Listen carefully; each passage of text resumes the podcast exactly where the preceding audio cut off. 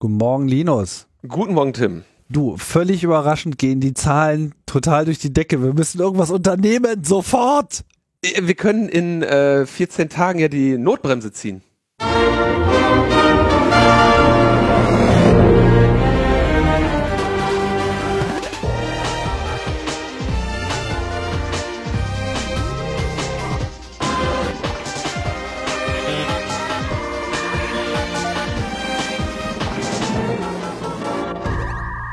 Logbuch Netzpolitik Nummer 389. 389, genau, vom, was haben wir, 14. April 2021. Eure Spaßbremse in Zeiten der Not. ist Gesetz. Nur hier die echten geilen, schlechten Nachrichten. Ja. So wie ihr es gewohnt seid. Wenn wir jetzt mal anfangen würden, zehn gute Nachrichten hintereinander zu erzählen, dann würdet ihr euch irgendwie, dann würdet ihr euch doch wundern, ob, ihr, ob sich jemand in euer Internet reingehackt hat. Ja. Und was, was jetzt irgendwie wieder passiert ist. Oh, Tim. Ich komme mit diesen, mit diesen, diese, die Not ist ja gar nicht so schlimm. Schlimm ist, was wir daraus machen. Beziehungsweise nicht machen. Ja. Oh weh, oh weh, lasst es uns verschlimmern. Ja. Brücken, Brücken, äh, Allegorien. Es ist einfach, äh, man hat wirklich das Gefühl, es sind einfach alle völlig am Ende ihrer intellektuellen Leistungsfähigkeit äh, angekommen. Ja, Als, als, als ob einfach sich nicht mehr produzieren lässt. So wie sitzen da und die pumpen und pumpen und es kommt einfach nichts mehr raus. Man könnte sagen, so der Lockdown wirkt langsam. Die Leute sitzen halt wahrscheinlich zu Hause, denken sich so, da steht was an der Wand. Brückenlockdown, steht da. Hat der, hat der Teufel an die Wand geschrieben, sage ich jetzt. Also es ist, es ist in einem fort. Naja, wir bleiben, wir bleiben locker. ja, wir versuchen uns äh, weiter zu entspannen und ähm, das Lustige im Schlimmen zu sehen. Ja. Und es ist ja eigentlich auch sehr lustig. Es, Und wir müssen sogar, wenn ich das richtig sehe, wieder viel über das reden, wo wir schon seit Wochen drüber reden, obwohl wir eigentlich überhaupt gar keine Lust haben, darüber zu reden. ja, das ist echt, ja, das komme ich. Lass uns erstmal noch kurz das Feedback besprechen. Na logisch.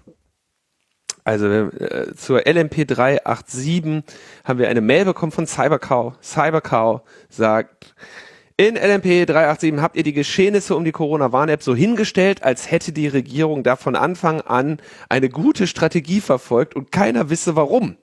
Ich habe das jedoch anders in Erinnerung und kann das nicht einfach so stehen lassen. Meines Wissens war zu Beginn ein zentraler Ansatz geplant.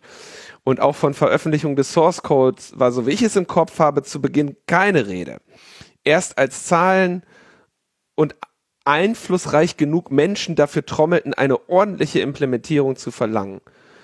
Und andernfalls von der Nutzung abzuraten, kam kurz darauf die Ankündigung, man wolle den Source Code veröffentlichen. Und von einer zentralen Speicherung sehe man ab, aber vermutlich wisst ihr das genauer. Ich fände es nur schade, die Lorbeeren äh, irgendeinem wie auch immer gearteten Zufall zuzuschreiben, wenn sich doch in Wirklichkeit eine aufmerksame Zivilgesellschaft darum verdient gemacht hat. Liebe Grüße Cybercow. Danke Cybercow, hast du recht.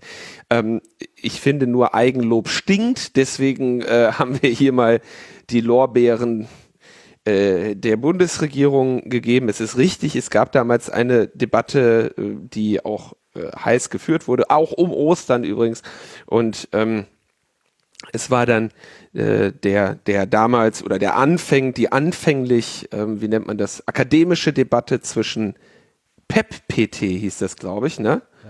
Und DP3T, wo ich immer mit den, dem, das ist ein Akronym, mit dem werde ich mich, werde ich nicht mehr klarkommen, die dann eben darin mündete, damals übrigens auch der CCC mit den zehn Prüfsteinen für Contact Tracing Apps, glaube ich, einen wichtigen Beitrag geleistet. Und ähm, das mündete dann in der Entscheidung der Bundesregierung, äh, dieses Mal sich unter, de, unter, dem, unter dem massiven Druck sich dann doch der Ratio zu beugen. Und äh, da hast du, hast du recht, man, aber man muss jetzt natürlich auch sagen, äh, Druck der Zivilgesellschaft hin und her, letztendlich ist es etwas, was äh, Google und Apple entschieden haben. Ja, ähm, was und zwar damit einfach durch die normative Kraft des des Frameworks ja. gesagt haben, was bei uns in den Shop kommt und was bei uns in den App Store kommt und was nicht. Ja. Ja. Das kann man schon mal so, so stehen lassen. Also ich war ein bisschen überrascht über seine Formulierung, dass wir das so dargestellt hätten, weil wir uns ja eigentlich die ganze Zeit mit dem Thema hier beschäftigt haben und äh, vielleicht kam es aus einer Sendung anders heraus, aber ich denke so insgesamt ist auch klar geworden, dass wir am Anfang da viel Kritik geäußert haben, es dann halt heftig äh, wurde und am Ende ja eigentlich einen ganz guten Weg genommen hat. Das sieht man jetzt insbesondere, wenn man sich so anschaut, wohin andere so abbiegen. Äh, richtig, und der, also das ist ja auch der, das, der, der Grund oder der, der, der, dafür führt man ja eben auch politische Debatten und bringt sich ein. Und das ist auch so ein bisschen der, der Grund, warum ich finde, ist jetzt so ein persönliches Ding, dass man dann auch nicht großartig nachtragend sein muss. Ne? Also eine richtige Entscheidung ist immer noch richtig, auch wenn sie, ähm, ja, wenn man ursprünglich was anderes gemacht hat. Und da, äh, das ist jetzt wirklich einfach so eine Frage von, von Diskussionsstil, dass ich da jetzt ähm, eben auch anerkenne, dass sie eine richtige Entscheidung getroffen haben und nicht unbedingt betonen möchte, dass sie die, dass sie ursprünglich eine andere treffen sollten. Da sollte man jetzt vielleicht auch gar nicht so so hämisch oder nachtragend sein, weil ähm, das kann man, also eine richtige Entscheidung gehört gelobt, äh, egal in welcher Form. Ja, andersrum wäre es schlimm. Auch wenn man sie quasi äh, erzwungen hat. ähm, dann haben wir von Micha noch Feedback. Das habe ich auch erwartet, dass das Feedback wieder kommt, wenn wir unseren Fachbereich äh, verlassen. Dann äh, gehen wir in den Bereich der Ungenauigkeiten. Micha hat kommentiert, erst einmal, ich mag eure Sendung sehr, dann aber noch eine Richtigstellung. MRSA sind mitnichten harmlos. Es gibt jährlich ähm, 10.000 bis 20.000 Todesfälle in Deutschland. MRSA, also diese antibiotikaresistenten Keime. Ähm, Multiresistenten. Genau, wo ich gesagt habe, ähm, dass die äh, ver verhältnismäßig ähm, also dass die nicht der größte anzunehmende Unglücksfall sind. Und trotzdem ist es korrekt, dass äh, für zu vielen Todesfällen, ähm, weil es eben ja die, die Heilung äh, letztendlich äh, hindert und äh, führt häufig zum Tod. Nicht nur in, äh, in irgendwelchen Sonderfällen, die durch die Krankheit und Tod verloren gegangenen Lebensjahre liegen in Deutschland bei knapp 250.000 pro Jahr.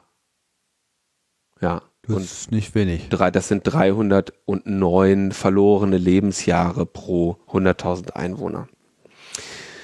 Der Anteil der Patienten, die während eines Krankenhausaufenthalts eine äh, Infektion bekommen, ist in Deutschland mit rund 3,6 Prozent niedriger als im EU-Durchschnitt. Aber ich meine, 3,6 Prozent ist eine schlechte Wette. Ne? Das also ist ein, ist ein großes Problem und ich wollte auch nicht den Eindruck erwecken, dass es nicht so sei. Trotzdem ist es nur ein Vorgeschmack darauf, was los ist, wenn mal richtig aggressive Keime äh, diesen, diesen Status erlangen. Da, da, da können wir noch mit ganz anderen äh, ähm, Raten rechnen. Ja, aber danke, danke Micha zu diesem Punkt. Jo, und damit wären wir beim ersten Thema. Und das ist so ein Thema, Tim, da wollten wir eigentlich nie drüber sprechen, ne? Ja, nee, ist zumindest nicht drei Sendungen hintereinander. Nee. das hätte jetzt nicht unbedingt sein müssen. Wir haben eigentlich gesagt, wir machen die Luca-Sendung to, uh, to End All Luca-Discussions mit Eva Wolfangel. Haben wir gemacht, hat auch, hat auch eigentlich gereicht, wurde jetzt auch hier vom, von den äh, Mainstream-Medien äh, anerkannt. oh MSM, Tim, heißt das, ne? Man sagt MSM. MSM. Ja. Ah, Mainstream-Medien. Ja, typisches MSM. Aha. Kennen wir alle schon. Oh, Böhmermann. Und, äh, genau, Böhmermann. Ja, klar. Typischer äh, GEZ, MS, MSM. Das ist alles eine Mensch. Ja. ja. Ähm, genau, aber jedenfalls, äh, der, der hat das auch, hat auch darauf verwiesen, auf diese Sendung. Äh, haben wir jetzt in, in den Downloadzahlen nicht mehr gemerkt, aber das sind natürlich auch einfach kleine kleinere Peaks, die waschen sich heraus. Und ähm, so Mainstream sind die nämlich gar nicht, die Medien. der wahre Mainstream ist hier. Äh, genau, der wahre Mainstream ist hier. Ähm, genau, ja, wir wollten eigentlich die Luca-Sendung To End All Luca Discussions machen. Ähm, hat nicht gereicht, weil es werden ja, es, es kommen ja jeden Tag neue Schwachstellen raus bei Luca. Und so ähm, erfuhr ich dann kürzlich von der Schwachstelle Luca Track. Ähm, hab da ein bisschen äh, vorher Einblick bekommen, als, äh, es, als die Veröffentlichung stattgefunden hat. Und ähm, habe mir dann gedacht, okay, jetzt reicht's. Ja, wir haben ja eigentlich als CCC gesagt, wir, wir ignorieren das und äh, geben denen nicht noch mehr Aufmerksamkeit, aber ähm, das musste jetzt dann mal reichen, um den äh, um eine Bundesnotbremse für Luca zu fordern.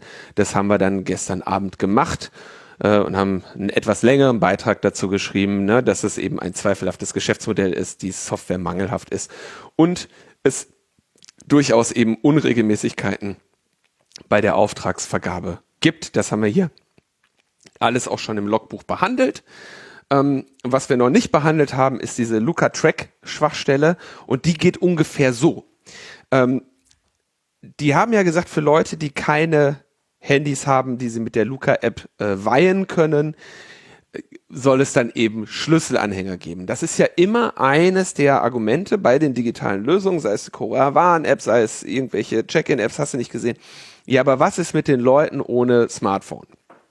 Und dann haben sie gesagt, alles klar, gar kein, ist gar kein Problem. Dann drucken wir euch einen QR-Code auf einen Schlüsselanhänger. Und dann könnt ihr die Schlüsselanhänger bei uns kaufen zum Stückpreis von, ich glaube, irgendwie 30 Cent oder sowas. Und dann könnt ihr die den Leuten geben und dann können die sich damit einchecken. So. Und jetzt haben sie aber natürlich auch das wieder mit der heißen Nadel gestrickt und erst äh, released und dann drüber nachgedacht. Und dieser Schlüsselanhänger ist ja quasi statisch. Ne? Ist ein statischer äh, Schlüsselanhänger. Der QR-Code, den kannst du ja nicht ändern. Und in dem QR-Code findest du, wenn du dir den, wenn du jetzt den QR-Code hast, findest du das, den Tracing Seed. Du findest eine User-ID da drin äh, ne, und den Tracing Seed. Und aus dem Tracing Seed wird eine, äh, aus dem Tracing Seed und der Zeit ähm, wird quasi eine Trace ID. Und damit imitiert das Ding quasi den QR-Code einer App. Nur wenn du äh, wenn du das mit der App machst, ist, ist dieser eben nicht notwendigerweise statisch, denn der ändert sich ja alle Minute. Bei einem äh, bei diesem ausgedruckten QR-Code ist der statisch und deswegen langer Rede kurzer Sinn ist in dem ähm, wenn du den QR-Code scannst, ist da das Geheimnis drin, was du brauchst, um alle anderen Check-ins dir von deren API abzuholen weil du weißt, welcher Code da am Ende bei rausgekommen wäre, wenn du dort eincheckst. Und da haben dann eben Tobias Ravenstein und Bianca Kastel ähm, sich mal mit auseinandergesetzt und haben ein Skript geschrieben, was genau das macht. Du scannst einen QR-Code und dann geht der durch und sucht dir die Check-ins raus, wo du warst und kann dir die, haben sie dann noch direkt fertig gebaut. Das war mein kleiner Vorschlag, dass es dann direkt auf so einer, äh, auf so einer Map dargestellt wird. Ne? Dann siehst du quasi die, äh, siehst du nicht nur die Liste, wo die Leute waren, sondern hast direkt noch so eine kleine grafische Darstellung auf einer, auf einer Weltkarte oder auf einer Deutschlandkarte. Ähm, mit anderen Worten, wenn du jetzt bei jemandem auftrittst, ja, und sagst, hier ist mein äh, Schlüsselanhänger, scan mich mal, dann kann die Person erstens dich in Zukunft überall sonst auch einscannen. Das ist diese ganze äh, Böhmermann-Geschichte, ne? hier Zoo, nachts im Zoo von Osnabrück und so. Und sie kann aber auch quasi sehen, wo du schon wann warst. Und natürlich völlig unnötig. Ne, warum hast du das Geheimnis fix in dem Code drin? Das ist alles äh, halt ja keine keine sinnvolle äh, Bereicherung. Das ist äh, einfach nur wieder handwerklicher Quatsch, den sie da gebaut haben. Der fliegt dir dann eben um die Ohren und dann musst du dich nicht wundern. Dann kriegst du halt Post und äh, dann darfst du Schwachstellen fixen. Ja, könnt ihr euch auch alle anschauen unter lucatrek.de. Genau. Und wir haben dann eben als CCC gesagt, okay, jetzt reicht's. Ähm, ne, diese Covid-Glücksritter, das muss jetzt mal langsam aufhören. Und wir haben ja, in der, wie gesagt, in der letzten Sendung noch darüber spekuliert, wie viel Geld da reingeflossen ist. Es sind aber inzwischen über 20 Millionen Euro. Und diese, ähm, das habe ich auch in der letzten Sendung nur im, im, vor, im kleinen Rahmen behandelt, dass die natürlich schon längst Pläne haben für eine Monetarisierung dieses Systems, wenn es einmal nicht mehr benötigt wird. Also zumindest, wenn es nicht für Corona mehr benötigt wird. Genau. Und jetzt haben wir natürlich, jetzt haben wir eine Situation, in der Mecklenburg-Vorpommern quasi die Verwendung dieser App ja mehr oder weniger verpflichtend macht per Verordnung. Ähm, die Staaten, die Bundesländer da die ganze Kohle reingeschoben haben für eine Einjahreslizenz.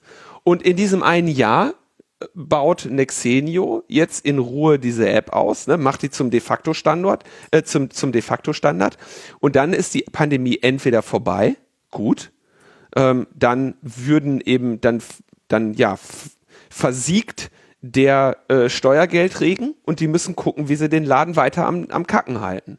Und da ist es natürlich total günstig, wenn man schon mal überlegt hat, ähm, dass man das anbindet an Ticketing-Systeme und in den Luca-Präsentationen, ich hatte ja aus einer schon zitiert, wo sie da ganz klar drüber sinnieren, äh, in anderen, die man bei Frag den Staat findet, steht dann schon groß drin so Anbindung an eine breite, äh, an breite Geschäftsmodelle möglich. Ja, also da sinnieren sie schon sehr klar von. Und wenn man sich die, ähm, die, die Markenanmeldung für den Namen Luca anschaut, da findet man dann, für welche Bereiche die das alles äh, schon mal die Marke angemeldet haben. Ne? Reservierung von Tickets für Veranstaltungen, insbesondere für Kultur- und Sportveranstaltungen, politische Veranstaltungen, Veranstaltungen für Bildungs- und Fortbildungszwecke und für wissenschaftliche Tagungen, Ausstellen von Tickets für Veranstaltungen in elektronischer oder physisch manifester Form, Eintrittskarten, Vorverkauf. Ähm, ja, und das macht aus wirtschaftlicher Perspektive durchaus Sinn. In der CCC PM haben wir das mal unternehmerische Weitsicht genannt. Ja, haben wir draufgehauen. Luca Track wurde den gestern Abend gemeldet, haben sie relativ zügig abgestellt oder zumindest äh, bekannt gegeben, sie hätten es abgestellt. Es ist ja immer so, wenn du jetzt eine Schwachstelle demonstriert hast und jemand sagt, ich habe die jetzt abgestellt, musst du halt schauen, wurde jetzt wirklich das Problem an der Wurzel behoben oder funktioniert nur deine Demonstration gerade nicht mehr? Ne? Ja. Und ähm, das deswegen können wir und hat, hat auch Luca Track und niemand anders eine Aussage dazu getroffen, ob das jetzt äh, behoben ist oder nicht. So, da zitiert man dann eben die Betreiber und das ist äh, auch richtig und notwendig so. Jetzt wollen wir aber, das ist ja nicht alles, ne? Also diese, diese Schlüsselanhänger sind das eine Problem. Ja, dann haben wir aber schon darüber gesprochen, ähm, dass ja diese SMS nicht validieren. In der Recherche von Chris Köver bei Netzpolitik.org zu den Kosten stellt sich raus, dass fast 50 Prozent der Kosten für diesen SMS-Versand draufgehen. Ja, aber dieser SMS-Versand ist völlig unnötig, weil er umgehbar ist. Das heißt, wir geben jetzt Millionen an Steuergeldern aus, um irgendwelche SMS zu versenden, die, ähm, die ihren Validierungszweck nicht erfüllen. Mm. So, geht aber noch weiter. Eine andere Leute haben gezeigt, das haben wir glaube ich auch schon besprochen, dass du diese SMS beliebig triggern kannst. Das heißt, wenn du jetzt irgendwie Nexenio-Arm machen willst oder den schneller das Steuergeld aus der Tasche zurückziehen möchtest in den Kreislauf, ähm, dann triggerst du jetzt einfach die ganze Zeit SMS an alle möglichen Random-Nummern, weil sie halt keine, ähm, ähm, keine, kein Capture davor haben. Ne? Wäre ich aber vorsichtig mit, weil wahrscheinlich steht in den Verträgen, dass die Rechnung nachher an Vaterstaat geht. Ähm, also mit dem Geld gehen sie da auf jeden Fall großzügig um. Hm. Und das hat aber auch wieder zur Folge, weil sie die SMS nicht, ähm, nicht äh, korrekt äh, erfassen und die Telefonnummer nicht korrekt validieren, dass du random gültige Luca QR-Codes bauen kannst. Und wenn du random gültige QR-Codes bauen kannst, dann kannst du dich eben auch mit denen, also Codes, also es sind ja nicht nur QR-Codes, sondern eben äh, Nutzer-IDs, mit denen kannst du dich auch automatisiert überall einloggen. So. Das klingt jetzt noch ein bisschen abstrakt, aber das heißt eigentlich, du nimmst die Adresse von irgendjemandem, den du nicht magst, generierst Luca Check-in QR-Codes dafür oder Luca Check-in-Codes dafür und kannst ohne die zu scannen ähm, dich dann quasi über die API, über die Webseite bei Luca kannst du deinen Nachbarn dann überall einchecken. Wenn du das jetzt skalierst, dann hast du halt, sagen wir mal, würfelst du einfach hunderttausende Menschen und checkst die überall ein, machst, sorgst dafür, dass jede politische Veranstaltung oder was auch immer, die mit Luca getrackt wird, ähm, von 100.000 Fake-Menschen besucht wird. Und die haben momentan keine wirksame Verteidigung dagegen. Und das ist, ein, das ist der Grund, warum du nicht so einen zentralen Ansatz ähm, haben möchtest. Außerdem, das äh, will ich hier auch erwähnen, hat jemand mit Namen, Moment, wo habe ich's? Äh, Weigand Labs auf Twitter hat direkt einfach mal eine komplette Luca-App-Oberfläche gemacht, die einfach einen gültigen random QR-Code macht und den Code, das Ding öffentlich gemacht. Das heißt, du kannst jetzt einfach mit so einer, du machst eigentlich ein Browserfenster auf, ja, das würfelt dir einen random gültigen QR-Code für Luca und damit kannst du gültig einchecken an jeder Location. Das heißt, in diesem QR-Code ist auch keinerlei äh, Autorisierung der App oder so, dass man sicherstellen nee, das, kann. Das jetzt, also das, das ist natürlich, also das ist, man könnte auch sagen, das ist ein Sicherheitsfeature, weil die Daten ja verschlüsselt sind. Das heißt, die können überhaupt nicht validieren, dass du denen valide Daten gibst. Und weil sie eben die Telefonnummern nicht validieren, können sie auch nicht sicherstellen, dass du überhaupt einen validen Account hast. Und dadurch kannst du eben denen einfach irgendeinen QR-Code zeigen und dann wird halt irgendwelcher Müll bei denen in die Datenbank geschrieben. Aber wie gesagt, das ist jetzt, sag ich mal so, des Datenschützers äh, unter das, des, des ähm, privacy-affinen Nutzers Donald Duck, na? Ähm, mit random Daten das System zu füttern, ist ja also es wäre eine Umgehung von einem Luca-App-Zwang, ne? aber wie gesagt, das ist natürlich auch der Schnitt ins eigene Fleisch, im Zweifelsfall nicht ähm, alarmiert zu werden. Ähm, aber das Ding zu Ende gedacht ist halt, du, du checkst einfach tausende von nicht existierenden Menschen an allen Orten dieser Welt ein äh, oder dieses Landes ein oder der Bundesländer, die den Mist gekauft haben, ein und machst das ganze System äh, nutzlos. Ne? Und das sind eben so Dinge, über die muss man sich eben mal Gedanken machen. Schmudo to go heißt dieses äh, Fake-Code-System. Ähm, herzlichen Glückwunsch äh, zu dieser Schwachstelle und die ist nach meinem Befinden, also die Luca-Macher, denen wurde die schon vor Wochen mitgeteilt, die ähm, ignorieren die. Kann man nur hoffen, dass niemand wirklich mal den, den Exploit zu, zu Ende bastelt und auch zur Anwendung bringt, weil dann könnt ihr das Ding ein, ein, einklappen. Ne? Dann ist es vorbei. Und sowas kommt von sowas. Ja, ich äh, muss halt immer überlegen, so, okay, was, was sind jetzt Technologiedemonstrationen und was sind äh, auch reale Angriffe? Ne? Also äh, es muss ja auch immer eine gewisse Motivation geben, dass, dass sowas auch wirklich zum Einsatz gebracht wird, beziehungsweise was sind Angriffsszenarien, wo man dann wirklich gezielt bestimmten Leuten schaden kann. Das ist hier, glaube ich, so ein bisschen dazwischen, ne? Ähm, du könntest dieses System einfach kaputt machen, ne? Ähm, indem du, indem du einfach an jeden Ort alle möglichen Leute eincheckst. Und jedes, egal von welchem Ort das Gesundheitsamt äh, Daten haben will, waren 100.000 Leute da. Und dann können sie mal gucken, wer wirklich da war. Da müsst, da, da wäre dann, ne, das, da, das ist halt in einem dezentralen System quasi egal, weil es die Leute wenigstens gibt und die ja wissen, die Notification ist Unsinn. Die haben sich ja selber absichtlich dort einge äh, eingecheckt. Aber in diesem umgedrehten Fall, die Location checkt dich, äh, hast du halt, äh, also hast du diese Spam-Möglichkeit. Ist, ist halt leider so, kriegst du auch nicht weg. Ja. Naja, also das, das ist jetzt so das eine Ding. Ähm, dann, äh, genau, die Schlüsselanhänger sind kaputt. Dann hat noch jemand sich mal angeschaut, äh, die Luca-App wirbt ja mit dem automatischen, automatischen Checkout.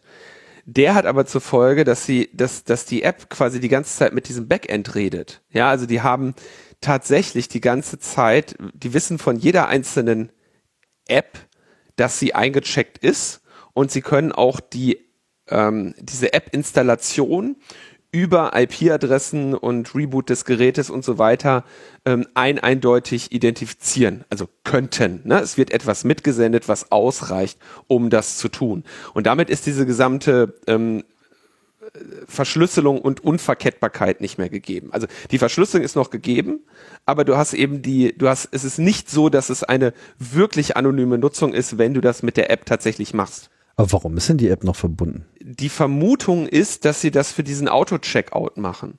Weil die App, quasi der Auto-Checkout, wird darüber gelöst, dass die App quasi so eine Art Keep Alive sendet. Ich verstehe auch nicht, warum die jetzt so gemacht haben, aber ich verstehe bei vielem, äh, was die gemacht haben, nicht so. Äh, nicht wirklich, was das soll. Und äh, da verlinke ich jetzt hier auf ähm, einen äh, von Mame82 auf GitHub äh, zusammengefasste Forschung, wo eben er quasi in dem Traffic guckt, dass seine ähm, äh, seine äh, Luca-App da die ganze Zeit hingepostet hat, in drei Sekunden Intervall und so. Also es ist auch wieder, es ist schade. Könnte das auch erklären, warum bei äh, Enro Lenzes äh, Demonstrationen mit seiner Privatparty äh, wurde ja, wurden ja diese Ladezeiten auch irgendwie immer länger, umso mehr Leute sich da eingecheckt haben. Genau, das liegt aber wahrscheinlich, also den Teil habe ich mir noch nicht genau angeschaut, aber da liegt es vermutlich daran, dass du irgendeine Entschlüsselung oder Kryptooperation auf jeden einzelnen Nutzer machst. Die dann nicht entsprechend skaliert, wenn es viele sind. Richtig. Ja, aber das habe ich mir nicht im Detail angeschaut. Hm, Deswegen. Okay. okay. Naja, aber das sind halt alles so, so Dinge, über die man halt schon mal vorher ein bisschen nachdenken äh, ja. muss in seinem Software-Design. Wie skaliert das und so weiter. Naja. Aber das war es ja jetzt auch noch nicht, ne? Die Liste Nein. geht dann noch immer noch weiter. Nein.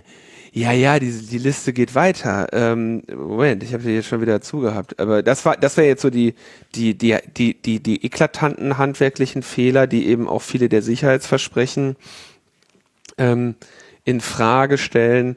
Äh, wir hatten über diese Lizenzgeschichte gesprochen. Wir haben auch darüber gesprochen, dass äh, das Ding nicht barrierefrei ist, was natürlich auch bei einer verordneten Nutzung problematisch ist. Und wir haben auch darüber gesprochen, dass noch nicht alles äh, veröffentlicht wurde an Quellcode. Und da die lieben Lukas äh, heute ein bisschen im Kreuzfeuer standen in der medialen Aufmerksamkeit, haben sie gesagt, was können wir denn jetzt mal für eine gute Nachricht machen? Veröffentlichen wir einfach mal den Server-Quellcode. Ja, und wir waren, wir, als wir hier gerade mit der Sendung begannen, twitterte dann Andreas Bog einen Private Key, der, und das ist, muss ich jetzt sagen, weil wir es jetzt gerade gesehen haben, der sieht danach aus, dass es halt der SSL Private Key ist oder ein SSL Private Key. Ähm, wir haben aber noch nicht gesehen, oder bis jetzt noch nicht ähm, verifiziert, dass das auch der aus dem Produktivsystem ist. Es wäre denkbar, dass das nicht der, ähm, äh, der Produktiv-Key ist, sondern vielleicht aus irgendeinem äh, Test- oder Staging-System. Gibt aber trotzdem keinen Grund, solche Keys äh, überhaupt mit äh, einzuchecken, wenn man so ein Public Release macht. Wenn in deinem Commit drin steht, Begin RSA Private Key, dann musst du dir den Commit nochmal angucken. Ja, und das ist auch nicht alles, weil wenn da außerdem noch drin steht, PostgreSDB Luca-Backend, Postgres User Luca, Postgres Passwort LC Admin, da musst du auch nochmal deinen Commit angucken. Und, und wenn da außerdem noch ähm, sowas drin steht wie äh, New E2E e, äh, Valid Passwort gleich Nexenio 123 Ausrufezeichen, dann musst du auch nochmal deinen Commit angucken und irgendwie deine Passwortrichtlinie. Weil Firmenname 123 Ausrufezeichen ähm, wird teilweise von ab, abgeraten. Okay. Du sagst, wenn das so ist. Ist es denn so? so ist es ja. Ah. Äh, ich sehe gerade, Andreas hat getwittert, es ist nicht der äh, Private Key zu einem vertrauten Zertifikat. Also es ist, äh, was ich schon äh, vermutet habe, nicht jetzt unbedingt das, das Prot-Zertifikat, ähm, aber ähm, es ist ein, äh, also es ist nicht das, was jetzt irgendwie für luca-app.de ist, ähm, aber ähm, es ist immerhin ein RSA Private Key und ja, das, also das reiht sich halt einfach nur ein. Ja, das reiht sich einfach nur ein, dass, dass jemand, der irgendwie, wenn, wenn Chef reinkommt und sagt, ey, scheiße, Günner, äh, wir haben schon wieder eine Schwachstelle und die machen uns hier Druck, mach mal den Servercode öffentlich und dann sagt halt einer, ne, git add Stern Git Commit, Git Push und dann hast du halt deine RSA-Keys da äh, online und deine Passwörter. Ja, also wir wissen nicht genau, was die Keys machen, aber wir, wir wissen, was die Keys äh, nicht machen. Sie erhöhen nicht das Vertrauen in dieses Projekt. Nee, nein, und das, also diesem Projekt sollte man auch nicht vertrauen. Das haben wir ja auch gesagt. Also es, es, dieses Projekt lebt davon, dass es von Smudo beworben wird, seit drei Monaten sehr offensiv und äh, auch erst, die haben ja irgendwie erst im November oder so angefangen, das zu basteln, wo es schon sehr viele Konkurrentinnen gab auf dem Markt. Wir haben das ja hier auch erwähnt, ne, mit wir, wir für Digitalisierung, das sind über 30 Mitbewerberinnen, die das nicht, äh, die sich dagegen wenden und die aber vor allem Covid-Apps gebaut haben und nicht irgendwelche Ticketing-System-Apps, die schon heute vom Geschäftsmodell von morgen äh, träumen. Und da denke ich, sollte man tatsächlich sich jetzt mal Gedanken machen ähm, und das mal durch die Rechnungshöfe prüfen lassen und von mir ist auch durch einen Untersuchungsausschuss oder sonst was, weil es kann nicht sein, dass in Zeiten der Krise hier Millionen des Staats an Lizenzkosten für eine privatwirtschaftliche App äh, rausgegeben werden, die für die Zeit nach der Pandemie oder nach der staatlichen Förderung schon ganz ungeniert von anderen Geschäftsmodellen äh, äh, äh, ähm, träumt. Und was ich denke, ne, ich meine, der, der typische Start-up-Gründer, das ist ja kein arbeitsaffiner Mensch, äh, sondern gerade solche Dinger, die werden ja schnell aus dem Boden gestampft, um dann ähm, möglichst zügig zu verkaufen. Na, und da wären natürlich sowas wie, hier, wie heißen sie denn? Ticket, hast du nicht gesehen. Wie heißen denn diese großen Eventim oder so, ne? Wenn du denen sagst, hör mal, wir haben hier eine, eine Marktdurchdringung von 20 Millionen staatlich gefördert. Wollt ihr kaufen oder nicht? Das wäre natürlich der, der Exit. Hm. Genau. Ja. Ist schon echt äh, schade. Ja, ist sehr schade und es ist vor allem auch immer noch sehr still um die potenziellen neuen Features der Corona-Warn-App, die ja ähnliche äh, Features äh, ankündigen. Darüber wird irgendwie noch überhaupt nicht gesprochen. Ja, das, das haben wir auch nochmal in der CCCPM mit aufgenommen, weil spätestens da müsste jetzt wirklich dann mal die Frage äh, des Recht, der Rechnungshöfe kommen und sagen so, wenn wir einerseits hohe Millionenbeträge vom Bundesseite in eine App ins investieren, die uns dann gehört, die quelloffen ist, ne, die vom RKI betrieben wird oder die ne, unter Schirmherrschaft des RKI betrieben wird. Warum werfen dann die Länder nochmal äh, 20 Millionen in eine Konkurrenz? Ja, und warum ähm, wird, werden nicht die Verordnungen dahingehend geändert, dass sie die sinnvolle Ergänzung und Erweiterung der, oder hoffentlich sinnvolle Ergänzung und Erweiterung der Corona-Warn-App legal möglich machen? Warum lässt man hier eine Lücke, die dann von einem privatwirtschaftlichen Unternehmen äh, gefüllt wird. Ja, und vor allem, wenn es so ist, dass sie aus irgendwelchen Gründen der Meinung sind, dass die Features der Corona-Warn-App oder auch nur die geplanten Features dieser Corona-Warn-App nicht ausreichen, um ihre Pläne umzusetzen. Ja, oder das, was sie, was sie meinen, was äh, erforderlich ist warum diskutieren die dann nicht darüber? Wo ist die, die, die, die Taskforce der Bundesländer, die die Interessen äh, akkumuliert und dann gezielt mit der Projektgruppe der Corona-Warn-App äh, diskutiert? Ja. Seit Monaten. So, ja. Gut, vielleicht gibt's die, aber wenn es die gibt, warum, warum dann überhaupt noch ein zweites Projekt nebenbei, wo dann, wo dann Ministerpräsidenten vor die Kamera treten und sagen, ich verstehe da zwar nichts von, und ich habe mir auch die Details nicht angeschaut, aber ich habe es einfach mal bestellt. also besser kann man doch wirklich seine, seine Inkompetenz und auch seine, seine, seine totale Verantwortungslosigkeit nicht öffentlich dokumentieren. Ja. So, ja, also ich habe keine Ahnung, aber äh, ich habe mal was irgendwas getan, von dem ich, äh, was habe ich im Fernsehen gesehen.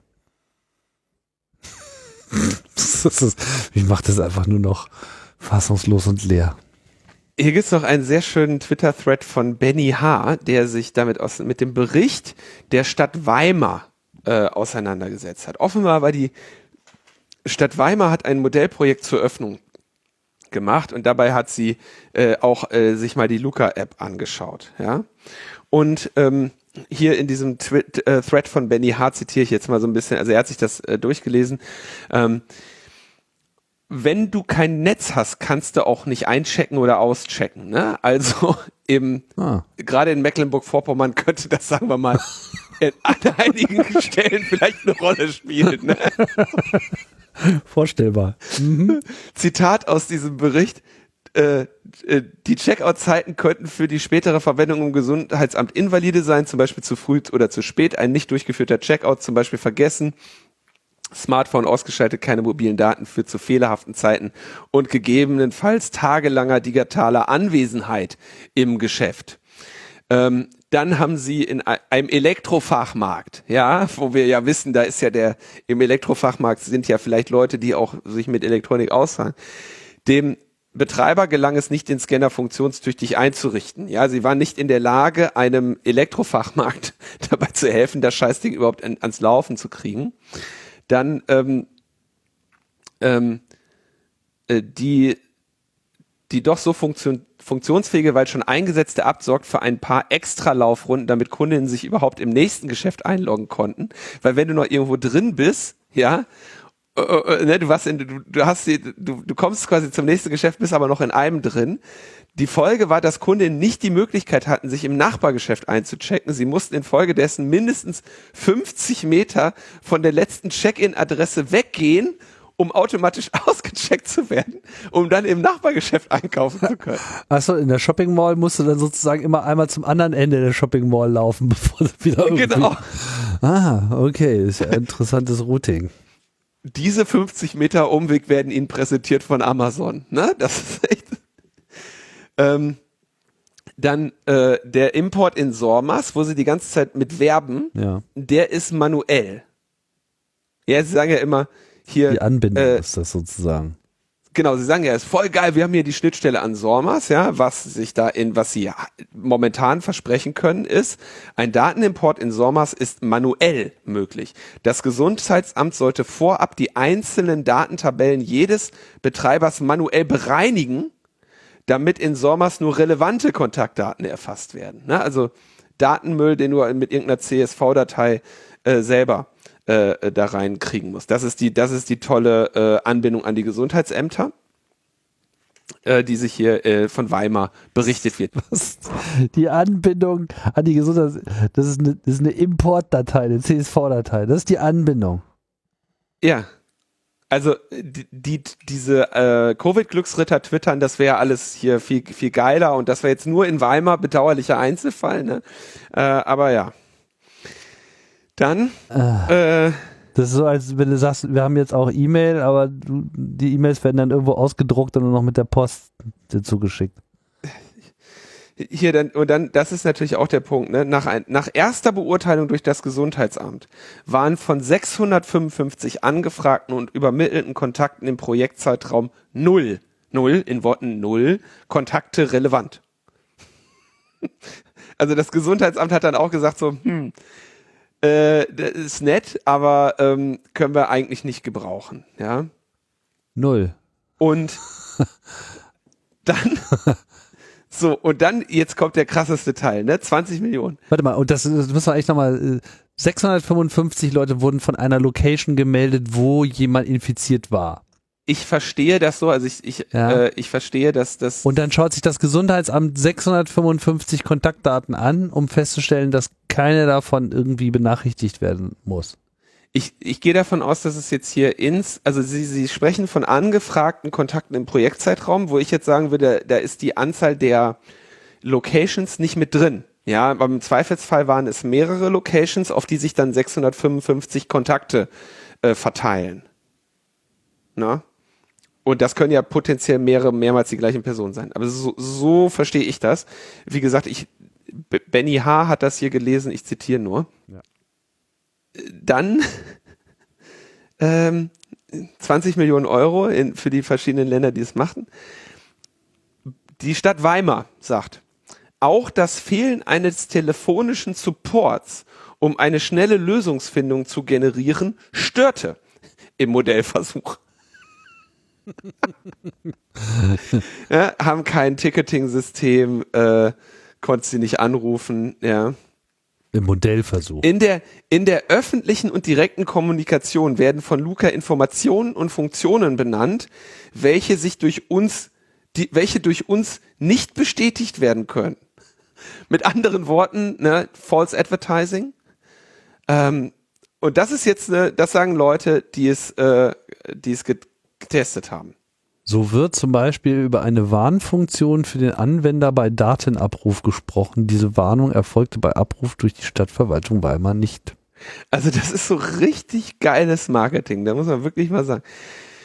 Ja, also und genau, vor dem Hintergrund haben wir dem eben auch gesagt, ey, das braucht jetzt einfach mal eine Bundesnotbremse, das, das kann man nicht weitermachen, das ist, die Vergabepraxis ist nicht in Ordnung, die handwerkliche Menge, wohin das Auge reicht, da wo es getestet wird, funktioniert es nicht. Und das ist auch nicht überraschend, wie wir in der letzten Sendung auch schon gesagt haben. Ne? Die konnten ja gar nicht das Ding jetzt mal wirklich äh, entwickeln, mal testen, ne, mit der Zeit mitgehen. Andere, ich habe jetzt auch äh, nicht gesagt, dass andere unbedingt besser wären, aber andere haben wenigstens mal Erfahrung, die haben einen Wirkbetrieb gemacht, ja, die können zeigen, dass es funktioniert. Und diese Luca-Vögel konnten halt jetzt sagen, hier in Weimar haben wir es ausprobiert und ähm, äh, es hat nicht, nicht überhaupt nicht funktioniert. Okay. Toll, müssen wir kaufen. Das ist super.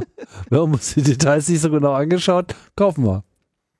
Gleichzeitig dann hast du äh, hier Ralf Rottmann ähm, hat dann äh, so eine so eine Stati Sta äh, Statistik aus der Luca App ähm, ähm, API gebaut, wo man quasi sieht, welche Gesundheitsämter gibt es, haben die ihre Registrierung abgeschlossen. Da gibt's jetzt auch nochmal eine Anzahl Gesundheitsämter, die haben die Registrierung noch nicht abgeschlossen. Die meisten von denen haben noch nie Traces übermittelt. Ja, äh, insgesamt gab es aber schon äh, eine höhere Anzahl ähm, äh, Tracing-Anfragen und dann kann man immer sehen, welches Gesundheitsamt wie viele Traces übermittelt hat. Ich habe die Tabelle jetzt mal verlinkt. Äh, Ralf schreibt dazu, interessant.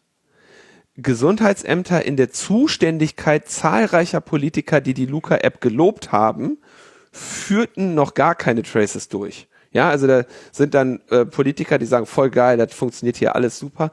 Und laut äh, Ralfs Analyse hat da noch keiner jemals, jemals eine Abfrage gemacht. Was ja übrigens auch insgesamt meine, meine Basisthese nur bestätigt, dass das ohnehin wertlose Daten sind. Da braucht ne, der Zoo von Osnabrück ist ja nur ein sehr gutes Beispiel, dass diese Daten ungeeignet sind. Ähm, ein, äh, ein Schufgeschäft ist aber ein ebenso gutes Beispiel. Und deswegen passiert es ja auch nicht, dass Gesundheitsämter irgendwelche äh, gastronomischen Einrichtungen dann alle Leute informieren, die da waren oder im Geschäft oder im Gesundheits- oder irgendeinem Amt oder irgendwo sonst was.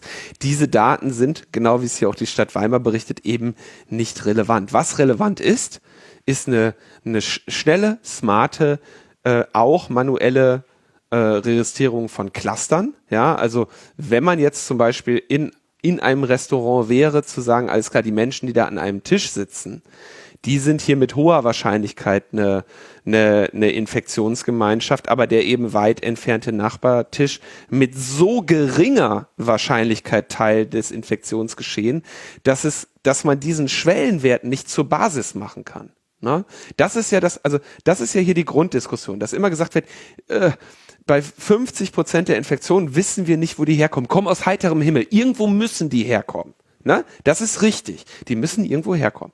Und jetzt muss man sich überlegen, was haben wir für Daten, die wir erfassen könnten, als Operationalisierung von potenziellem Infektionsgeschehen. Und bei der Corona-Warn-App wird eben gesagt, Abstand und Dauer das ist die Operationalisierung für die Möglichkeit einer Ansteckung. Und da, da, da, da verbirgt sich ja im Prinzip ein Schwellwert hinter. Ne? Menschen können sich wenige Sekunden nah sein und sich anstecken.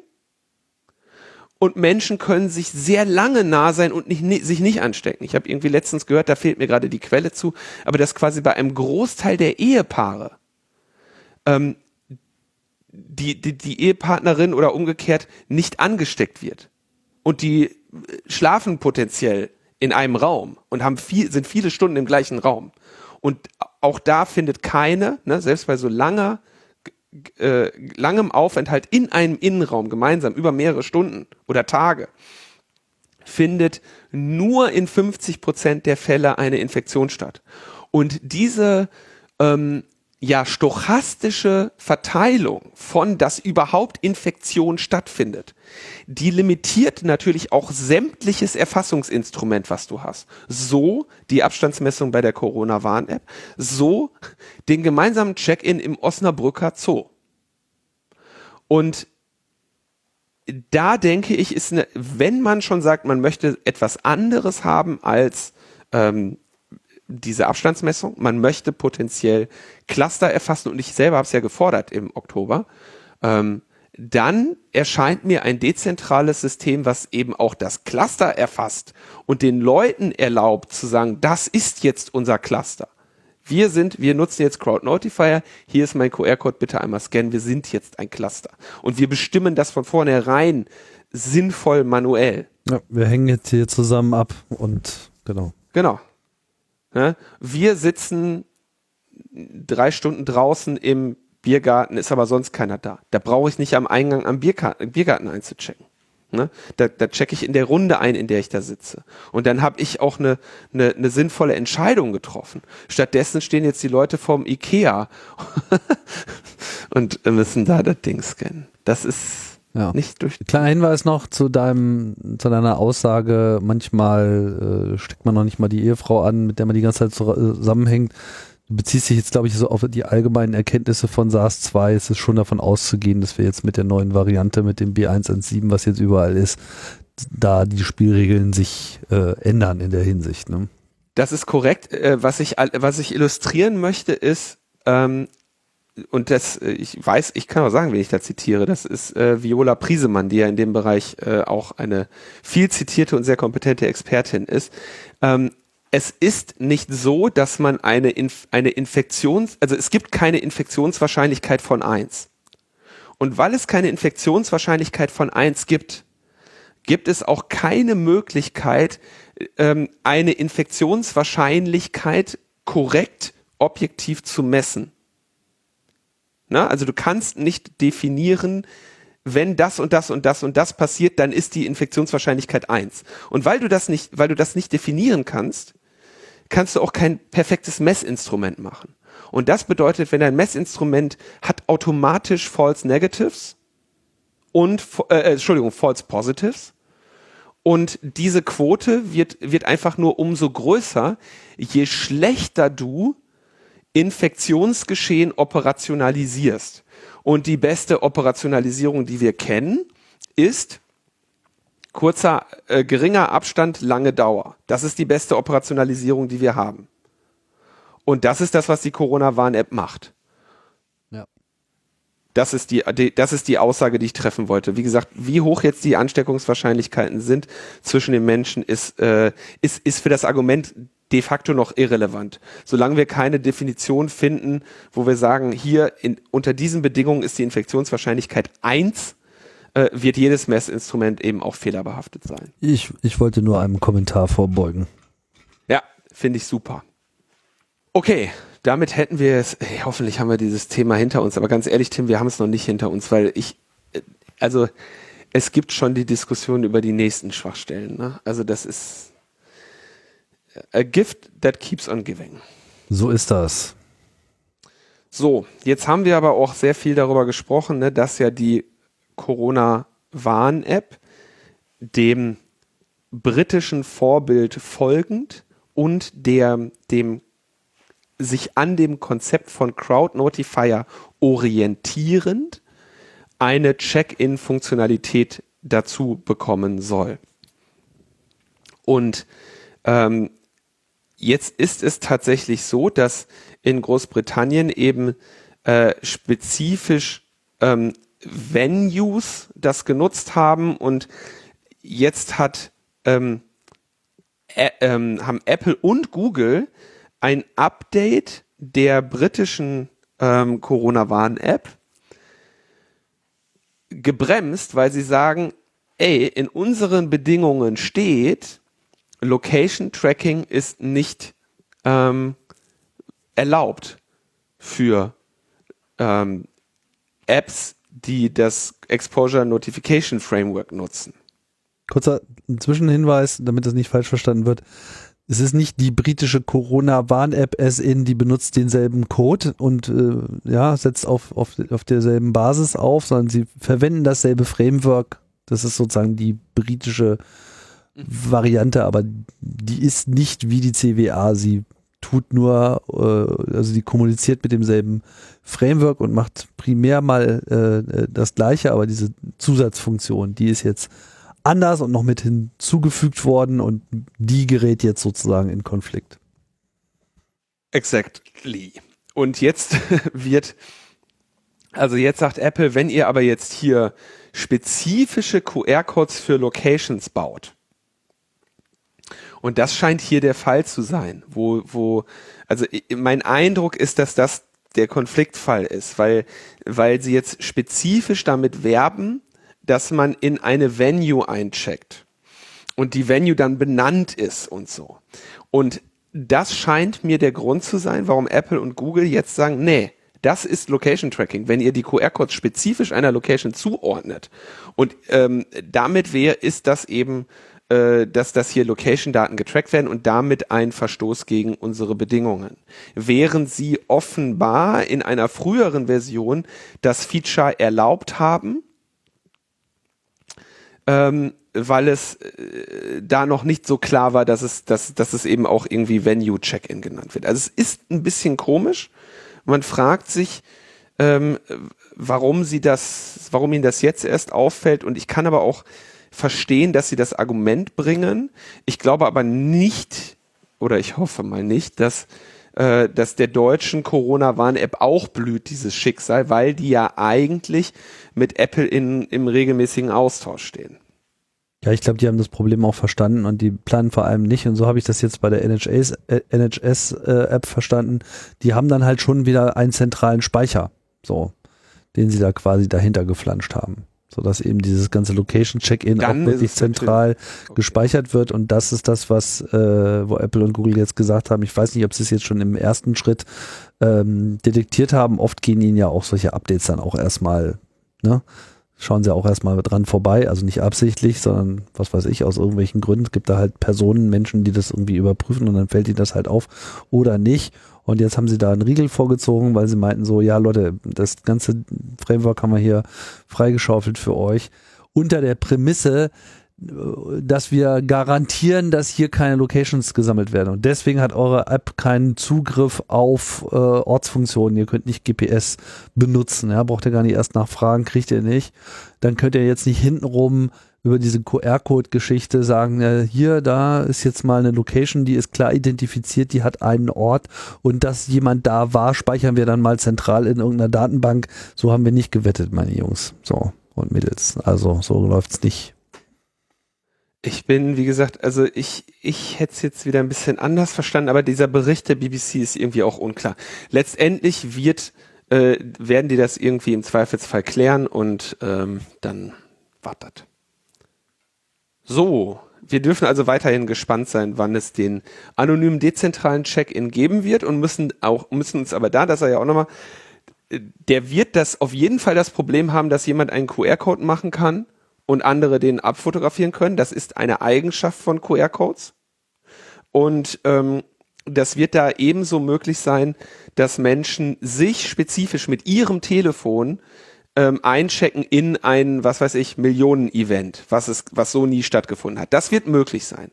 Das müssen diese Menschen aber manuell für sich und ihr Gerät machen. Und wie gesagt, bei der zentralen Datenhaltung der Luca-App ist es so, dass ich den Tim einchecken kann. Und der dann alarmiert wird. Vom Gesundheitsamt und in Quarantäne geswattet. Ja. Ne? Und das, das ist ein Unterschied. Und da, die, die, die, die das sind äh, eben, also ne, der gleiche Vorgang, ich scanne einen QR-Code, äh, sieht für die Nutzerin vollständig gleich aus, ähm, hat aber eben im, im, im Hintergrund komplett andere ähm, Konsequenzen und technische Manifestationen. Boah, ich kann das Thema nicht mehr hören. Jetzt kommen wir zu Artikel 13.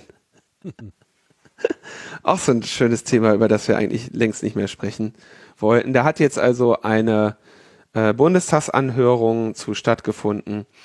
Julia Reda, die ja bei uns ähm, oft zu Gast ist, ähm, hat da äh, vorgetragen. Sie ist jetzt bei der Gesellschaft für Freiheitsrechte, war früher, ähm, was war sie denn da? Schattenberichterstatterin. Wie nennt man das denn? Wie nennt man denn ihre Berichterstatterin. Rolle? Berichterstatterin, Hm. ja? Ja. Weil der, aber der eigentliche Berichterstatter war doch der Axel Voss. Ach so, äh, Entschuldigung, ja, das, da hast du natürlich recht. Ähm, Schattenberichterstatter. das, ähm, ja, kann sein. Ich weiß es ehrlich gesagt gerade nicht.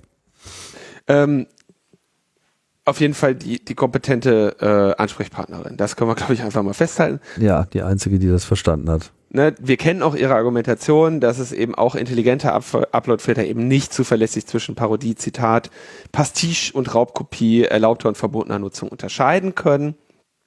Und sie hat ein schönes ähm, Beispiel dafür genannt.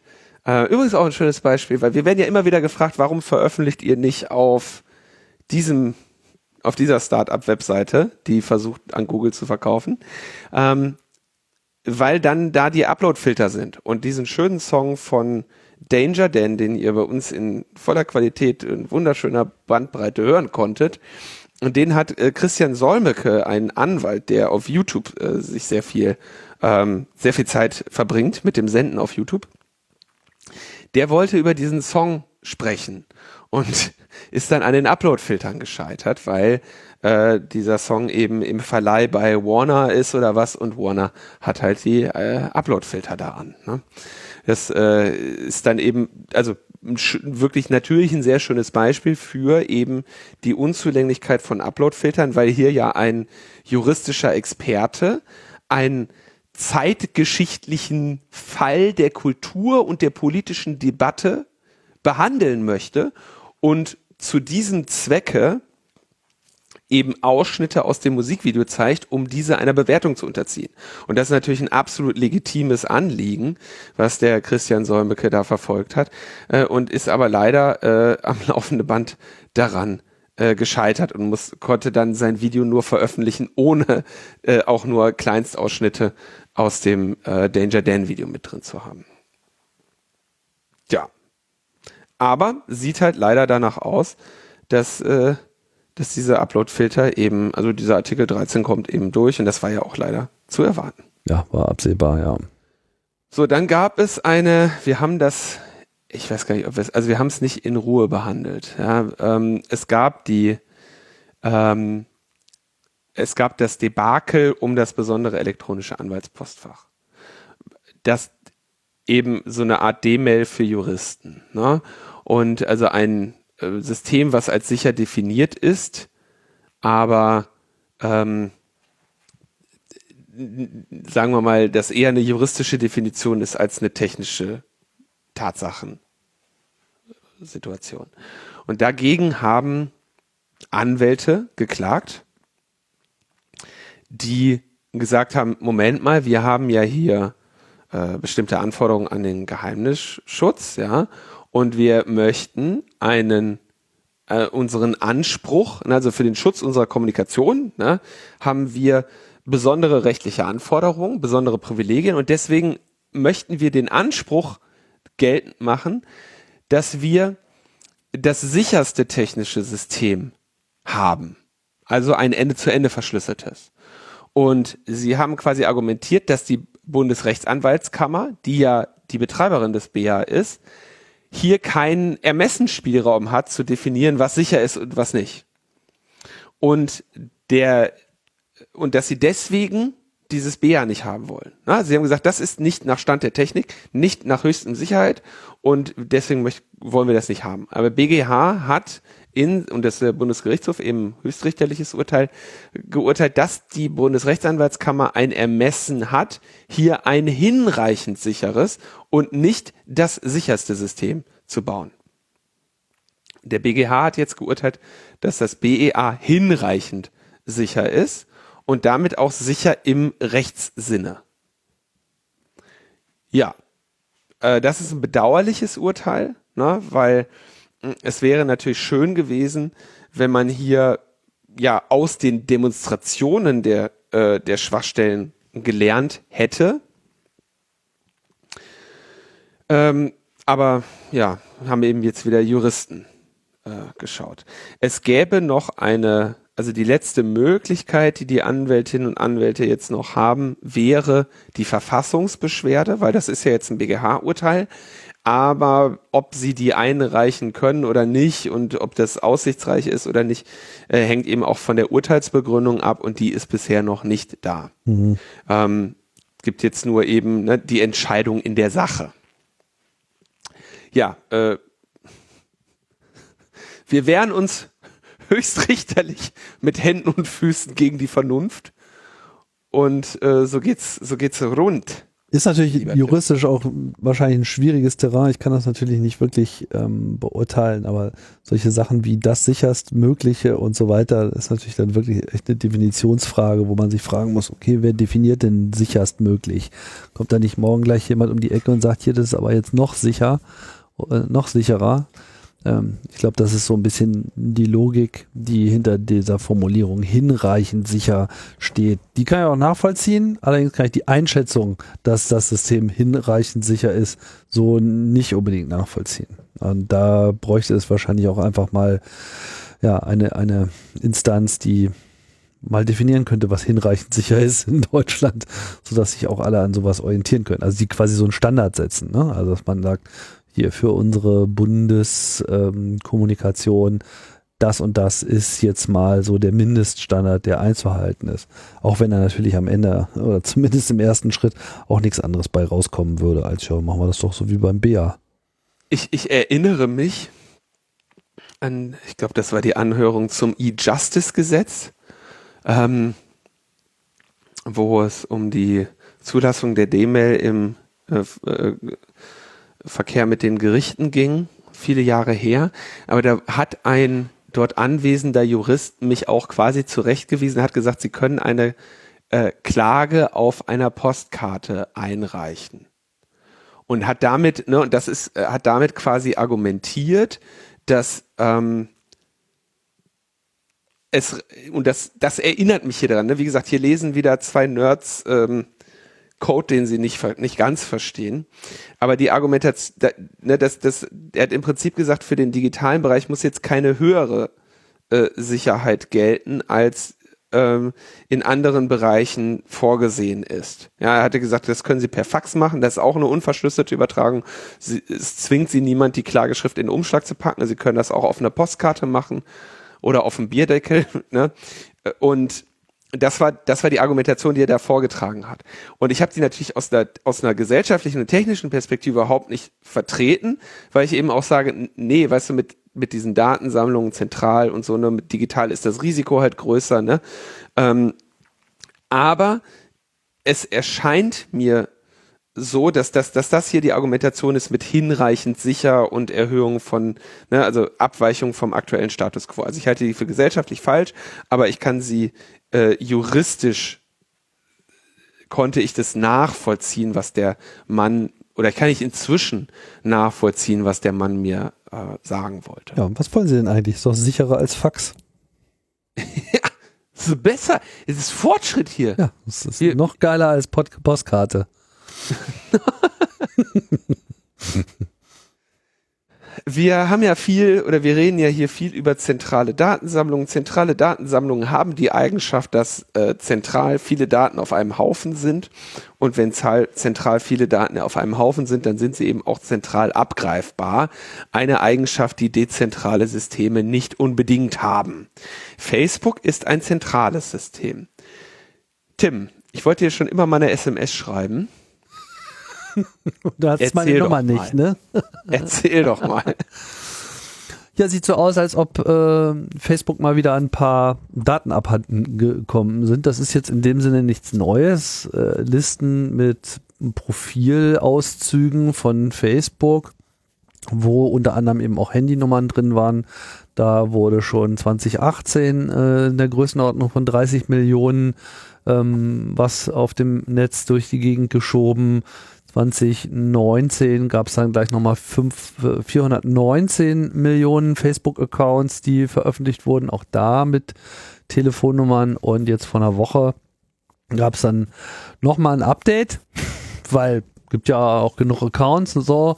Und äh, jetzt geht ein Datensatz rum mit 533 Millionen Einträgen und auch hier wieder mit Telefonnummern. Ich habe das auch sofort bemerkt, weil ich auf einmal so viele Pakete angekündigt bekommen habe. Oh nein, echt?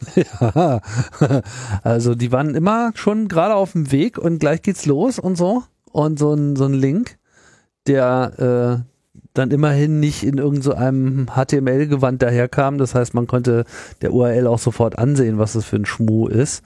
Aber es ist ja dann eben so, darauf setzen ja solche Attacken auch, wenn du in dem Moment einfach ohnehin ein Paket erwartest.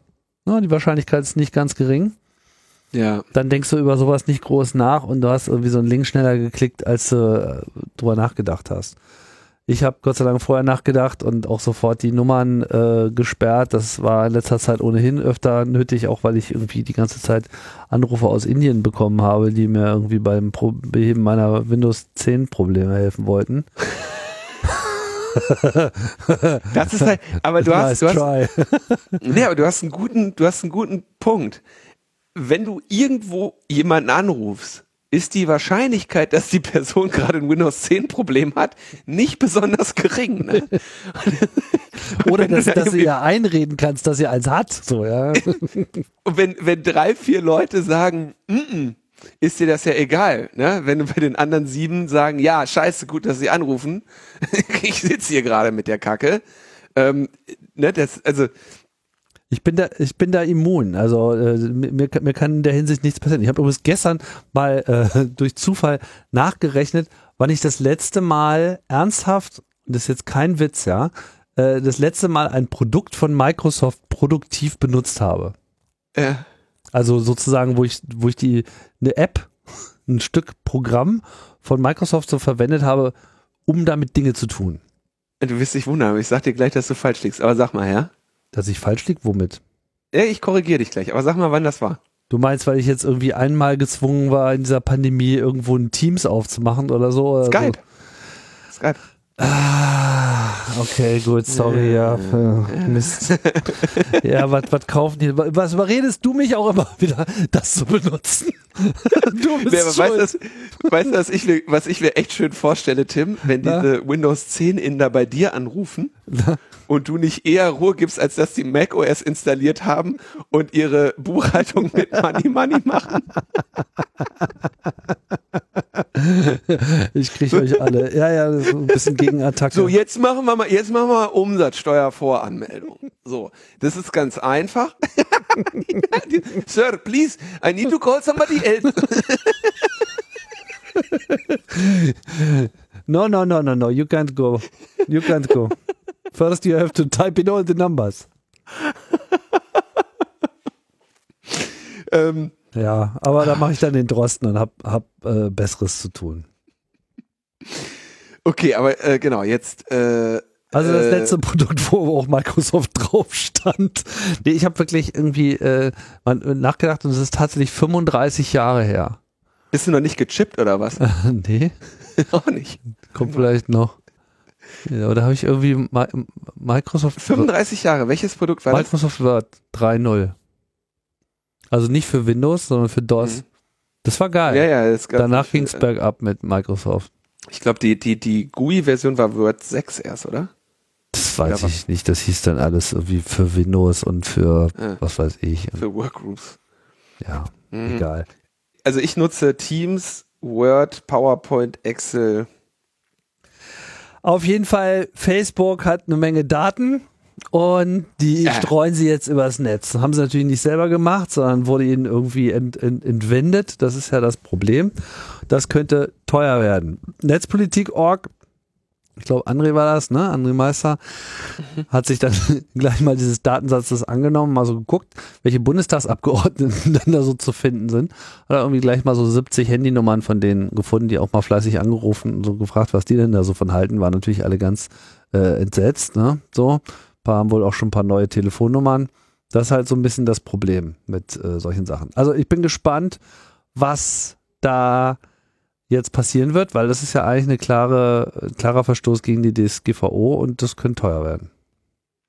Ähm, André hat übrigens auch ge getwittert, das war so ein Reply, äh, dass sie haben ja nur irgendwie nach, nach Bundestag gegrabt. Mhm. Ja, sie haben jetzt nicht nochmal sich die Lust, Liste der Bundestagsabgeordneten und ihrer Mitarbeiterin und so weiter gesucht und spezifisch nach den Namen gesucht. Und so sind nur über Bundestags oder die, äh, die als, als Arbeitsplatz Bundestag oder sowas angegeben hatten. So, so war die Suche. Das heißt, äh, wahrscheinlich hätten sie mit mehr Mühe auch ähm, noch mehr Bundestagsabgeordnete gefunden. Und was sie ja auch schreiben in dem Artikel ist, sie haben die Leute angerufen und gesagt, übrigens hier, ne, ich habe ich hab ihre Nummer aus dem Facebook-Datenleck. Und ähm, damit haben die zum, also das war deren Notification, weil Facebook denen das nicht gesagt hatte. Ne? Und das kann natürlich erst recht teuer werden ähm, für, äh, für Facebook, wenn irgendwie André Meister den Leuten das eher mitteilt als, ähm, als sie. Ja, also hundertprozentig kann ich es natürlich jetzt nicht sagen, aber es ist natürlich sehr wahrscheinlich, dass dieses Leak jetzt auch tatsächlich für meinen erhöhten äh, SMS-Erhalt in den letzten Tagen verantwortlich war, weil das lag jetzt zeitlich mal so nah zu, zusammen und es gibt auch viele andere Berichte, dass das jetzt so der bevorzugte äh, Scam war, weil das halt irgendwie am besten funktioniert. Alle kriegen gerade Pakete, da kannst du eigentlich äh, kannst du fast wahrscheinlich jedem was schreiben. Jeder wartet gerade auf irgendeine Lieferung von irgendwas. Ne? So ist es halt. Ja, schreibt André auch, ne? Die haben fast alle, mit denen sie da telefoniert haben, hatten in letzter Zeit schon Fake SMS mit Links auf Schadsoftware erhalten. Geil. Sehr schön. Ja, das BSI warnt auch vor dieser Smishing-Welle und äh, läuft also läuft. So, dann äh, Cap Captain Obvious hat äh, herausgefunden, äh, Deutschlands öffentliche Hand versagt bei der Digitalisierung. Ach. Ja. Das, äh, da hat aber einer mal richtig recherchiert. ja, also sie haben vor allem festgestellt, es liegt nicht an den Mitteln, sondern am Koordinations- und Organisationsversagen. Guck an. Ja. Ja, klar archaische Zustände. Ja, schön ist, Bundeswirtschaftsminister Peter Altmaier begrüßte die Empfehlungen. Der Beirat weist zu Recht darauf hin, dass Finanzmittel allein noch kein Allheilmittel sind. Genauso braucht es mehr Bereitschaft zu Veränderungen und verbesserte organisatorische Abläufe. Unbürokratische und dezentrale Lösungen, die der Beirat etwa für die Arbeit im Homeoffice befürwortet, können uns hierbei weiterbringen. Danke, Peter Altmaier. Dann wissen wir, wie es jetzt weitergeht. Ne? Das, ich meine, das ist so ein wiederkehrendes Thema. Ich glaube, da haben wir auch schon ein paar Mal äh, drüber geseufzt. Ne? Aber Meinst du? Ich frage mich ja auch, immer, ich frage mich ja auch immer wieder, was ist eigentlich der Grund? Also wenn man es vielleicht auch mal von der öffentlichen Verwaltung ein bisschen entkoppelt. Da kommt sicherlich nochmal dieser Zusatzfaktor, haben wir schon immer so gemacht, bürokratische Abläufe, alles in Stein gemeißelt. So läuft das hier seit 100 Jahren und keiner ist bereit, sich zu, zu ändern. Okay, gut, das sehe ich, ne? Das, das kann sein. Das ist aber wahrscheinlich in jeder Bürokratie so. Gibt es irgendetwas Kulturelles, Spezifisches, was bei uns irgendwo noch äh, mit drin hängt, was uns da nochmal besonders resistent gegen den Wandel macht, das ist immer das, was mich nicht loslässt, diese Frage. Ich weiß nicht, Tim, ich kann dir nicht sagen. Ich weiß nur, das haben wir schon immer so gemacht. Es ist ich, ähm, Warum? Es gibt ja irgendwie so etwas, also ich behandle das auch manchmal in Vorträgen. Es gibt ja so etwas, was sich deutsche Gründlichkeit nennt. Und dass Deutschland nicht ähm, dafür bekannt ist, Speerspitze der Innovation zu sein, aber ähm, die Innovation dann eben nachhaltig und gründlich umzusetzen. Ja, ähm, aber das ist ja mittlerweile ein Mythos, oder? Das genau so der so der Mythos, hm. so der Mythos. Ähm, aber wenn der wenn wenn der so ist, dann ist der in etwas wie ähm, Mechanik, ja, ähm, umsetzbar. Ne? Du kannst Dinge ähm, stabiler bauen, du kannst an den Stahllegierungen besser forschen, ne? du kannst irgendwie einen, einen Motor machen, der äh, noch mit höherer Präzision gefertigt ist und äh, sowas, ne? Das geht. Das ist da, da ist Gründlichkeit, Langsamkeit, Innovationsfeindlichkeit in gewisser Weise ähm, kann da ähm, zu was Besserem führen, insbesondere wenn du eine Affinität zur Komplexität hast. Ja, und sagst so, Komplexität sind wir gewachsen. Wir bauen komplizierte Dinge. Die kann uns keiner nachbauen. Die patentieren wir und solche Scherze. Ne? Das ist ja, also das ist ja in der, in der Mechanik, in der Welt der Mechanik durchaus relevant.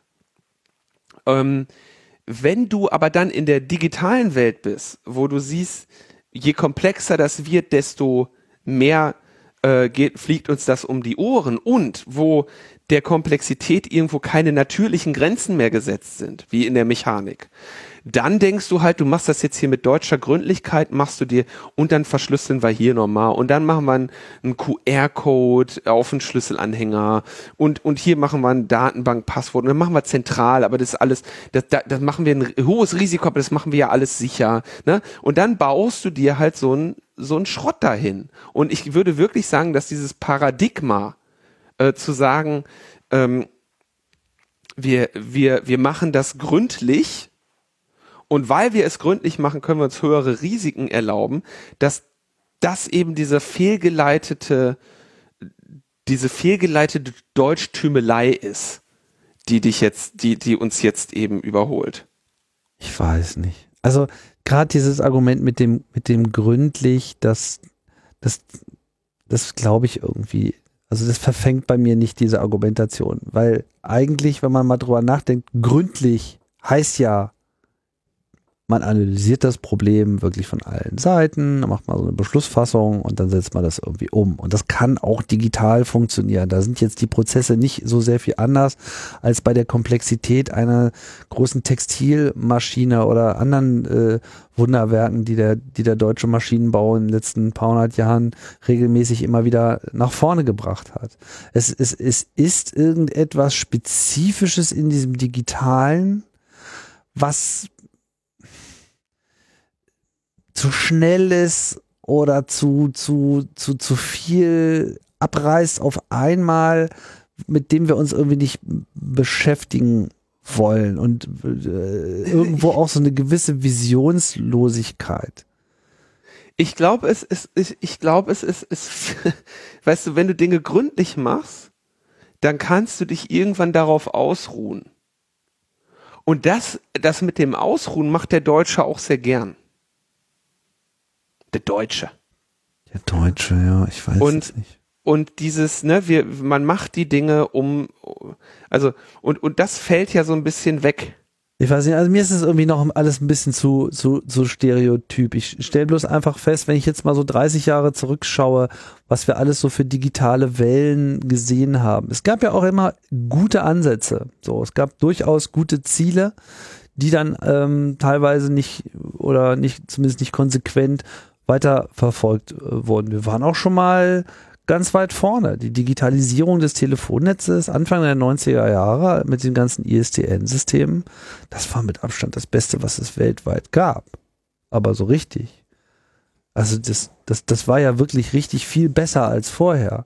Es ist schon spezifisch diese Internetkultur, wo Deutschland dann irgendwie aus der Spur gegangen ist.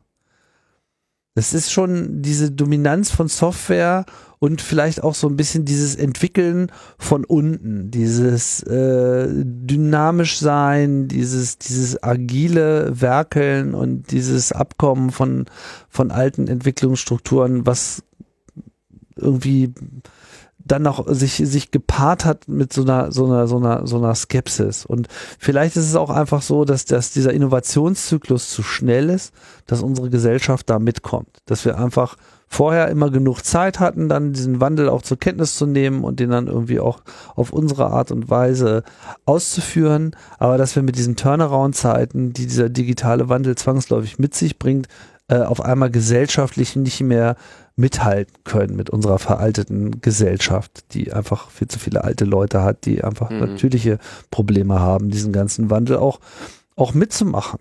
So. Und irgendwann, klar, merkt es hier dann auch jeder, nur dann sind ja andere Gesellschaften schon wieder äh, entwischt.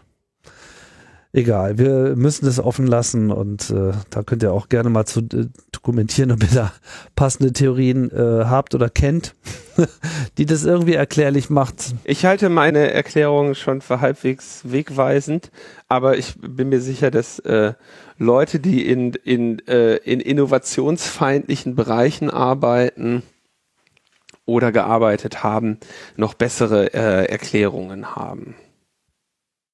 Ja, keine Erklärung hat man manchmal, und da sind wir wieder bei äh, Facebook, was, was dann diese ganze Innovationsbegeisterung macht, wenn, wenn die Algorithmen komplett äh, frei drehen. Facebook hat ja jetzt schon äh, längere Zeit äh, das Problem, dass sie irgendwie versuchen müssen, das Anstößige aus dem Netz zu entfernen. Ja, also nicht Nazis oder Schwurbler oder so, sondern äh, Busen und, und, und böse Worte, die Leute sagen, ja, so ein bisschen geht da diese amerikanische äh, Piepkultur irgendwie, glaube ich, mit denen auch ein bisschen durch. Das ist auch so etwas, was ich, was ich nicht so richtig verstehe und wo ich, wo ich die Amerikaner nie so richtig auf die Kette kriege. Aber dieses ganze Durchgepiepe von, von Fuck und was, was man da alles angeblich nicht sagen darf, weil, ja, was eigentlich? Was passiert denn dann? Ja, also, was befürchten die denn eigentlich, wenn jemand Fuck sagt? Dass, dass, dass, dass Leute zu den Waffen greifen und ganze Schulen niederschießt? Nee, dass dann, dass, dass, äh, dass Menschen mit der Tatsache konfrontiert werden, dass es Fucking gibt. Aber gibt's ja nicht mehr. Gibt's Fucking nicht ist mehr. ja weg. Fucking hat sich umbenannt in, in Fucking. Fucking hat sich umbenannt. Unglaublich. Die ganze,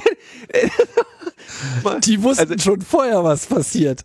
nee, ich glaube, die, ich glaube, die haben, die haben sich ja umbenannt, weil diese nicht, sich nicht mehr leisten konnten, ihr, ihr Ortseingangsschild zu bewachen, ne? Was die ganze Zeit geklaut wurde. Und den jeden Abend abmontiert.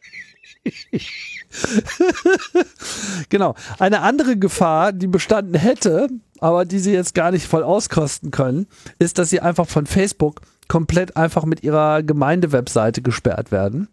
Die wohl Gemeinden heutzutage schon so haben. Das musste aber jetzt das kleine äh, Städtchen ähm, in Frankreich erfahren mit dem zauberhaften Namen Beach.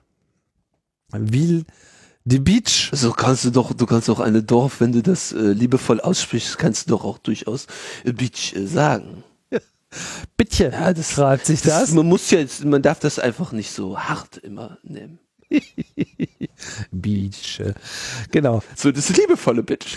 Also der Algorithmus hat zugeschlagen, hat beschlossen, dass irgendwie diese Seite von äh, dem Örtchen Bitch einfach mal überhaupt nicht ging. Fucking Bitche.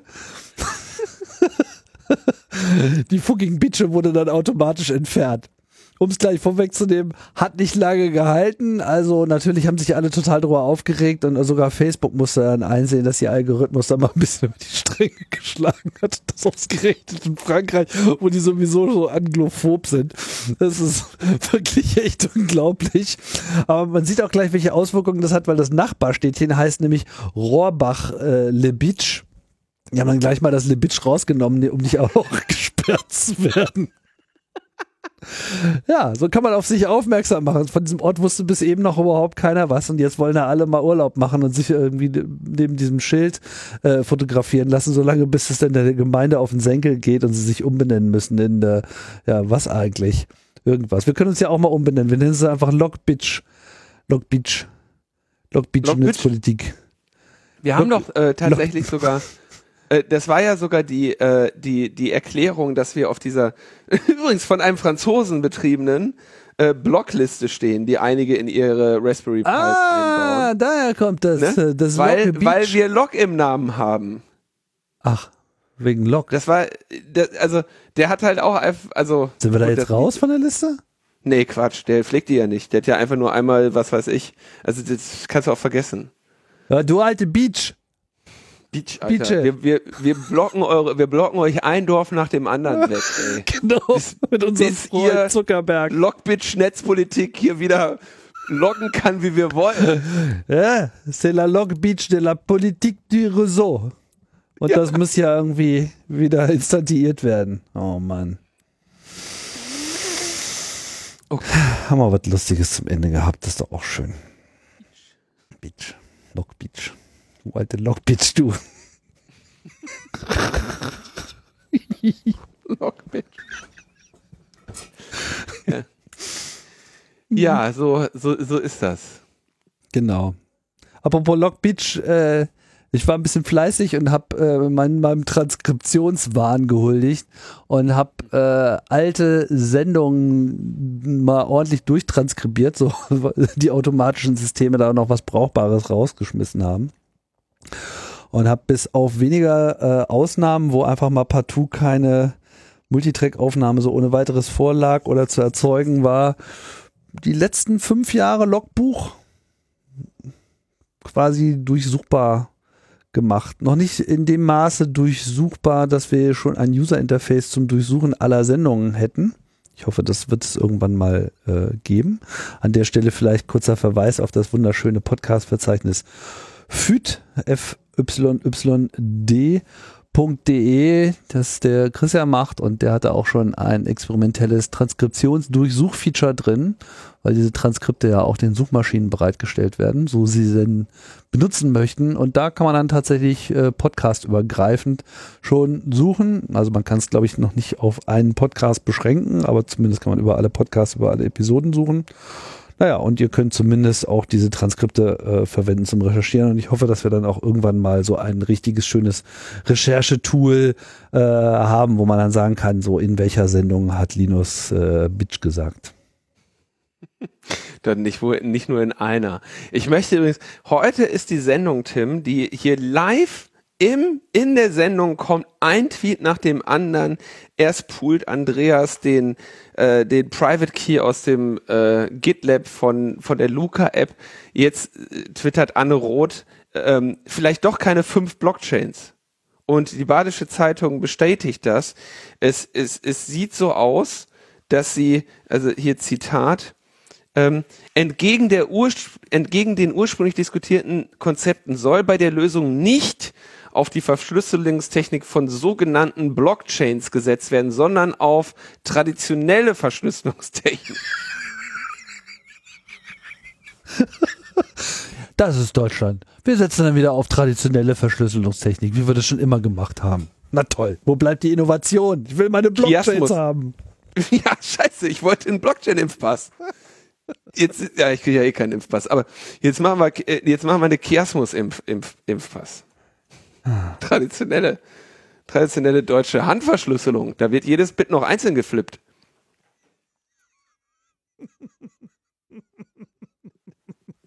Was ist denn traditionelle Verschlüsselung? Ich weiß nicht, Aber da okay. gibt es bestimmt Nein. irgendein Bundesamt für Bundesamt für Verschlüsselung, gibt es bestimmt, wo da noch richtig die Schalter umgelegt werden.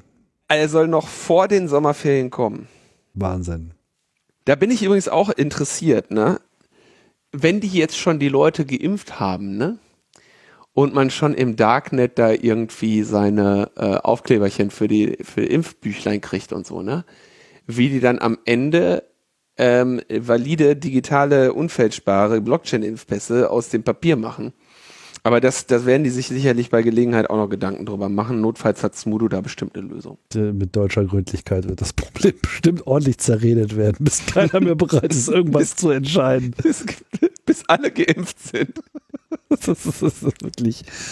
Oh Mann, hoffentlich gibt es bald eine Impfung gegen Vollidiotie. Ey. Das wäre wirklich mal dringend erforderlich. Egal. Leute, das war's für heute. Ja. Damit müsst ihr jetzt erstmal leben. Ich hoffe, ihr hattet trotzdem Spaß. Ja. Ja. Tschüss. Ne? Bis dann. Ja. Ciao, ciao.